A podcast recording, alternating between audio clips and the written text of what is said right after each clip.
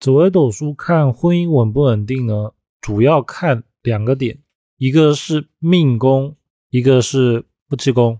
基本上呢，感情的顺利，命宫决定的。就很多人可能以为是主要看夫妻宫，其实不是的，主要还是要看命宫。因为命宫如果吉星帮扶多的，或者是稳定的，稳定的就是像积月同梁啊，或者是吉星帮扶多。没有煞忌这种稳定的，大体的话感情都是比较好的。之后呢，我们才是要看夫妻宫跟官禄宫之间的关系。为什么还要看官禄宫呢？是因为如果夫妻宫稳定，但是官禄宫有煞或者是有忌，或者是官禄宫的四化也有引动到忌星的时候，它也是代表不好，因为他们夫官是一条线的。大体的看法呢？我们重点还是先看莱茵宫，莱茵宫看它有没有落入到夫妻宫里面。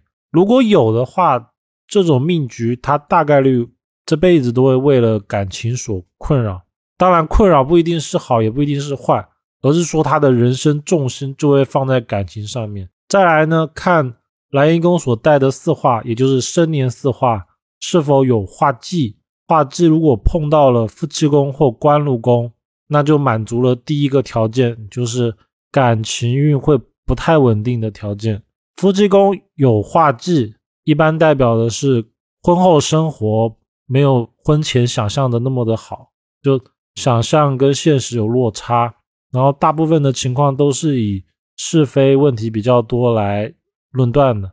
再来呢，我们要再看的是，假设夫妻宫已经化忌了，里面的宫干。千万不要再跟出生年一样，包括他说对宫也不可以。我假设右边这个案例任他任的莱茵宫在夫妻宫，就这张图上面是迁移宫，但是我假设他是夫妻宫，假设莱茵宫在夫妻宫，并且呢他的宫干是任武曲化忌，是不是在同宫？同宫呢又碰到了壬年，那这个就在紫微斗数里面叫做武曲忌，又自化忌。这种时候呢，紫微斗数基本上我们可以直断他第一段婚姻是站不住的，就是很容易没有第一段婚姻。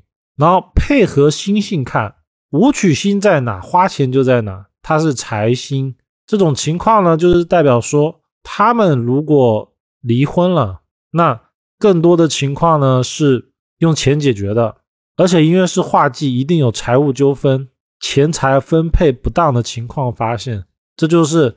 既碰到了自化忌，又配合主星去判断一个宫位夫妻宫是否稳定的一个方法。第二个呢是看有没有煞忌星，煞忌星呢一般是用三合派比较多，那主要就是看夫妻宫的位置有没有碰到化忌，包括官禄宫，再来看它里面有没有出现火星、陀螺、擎羊、铃星，如果有的话，基本上可以直断这个人的感情。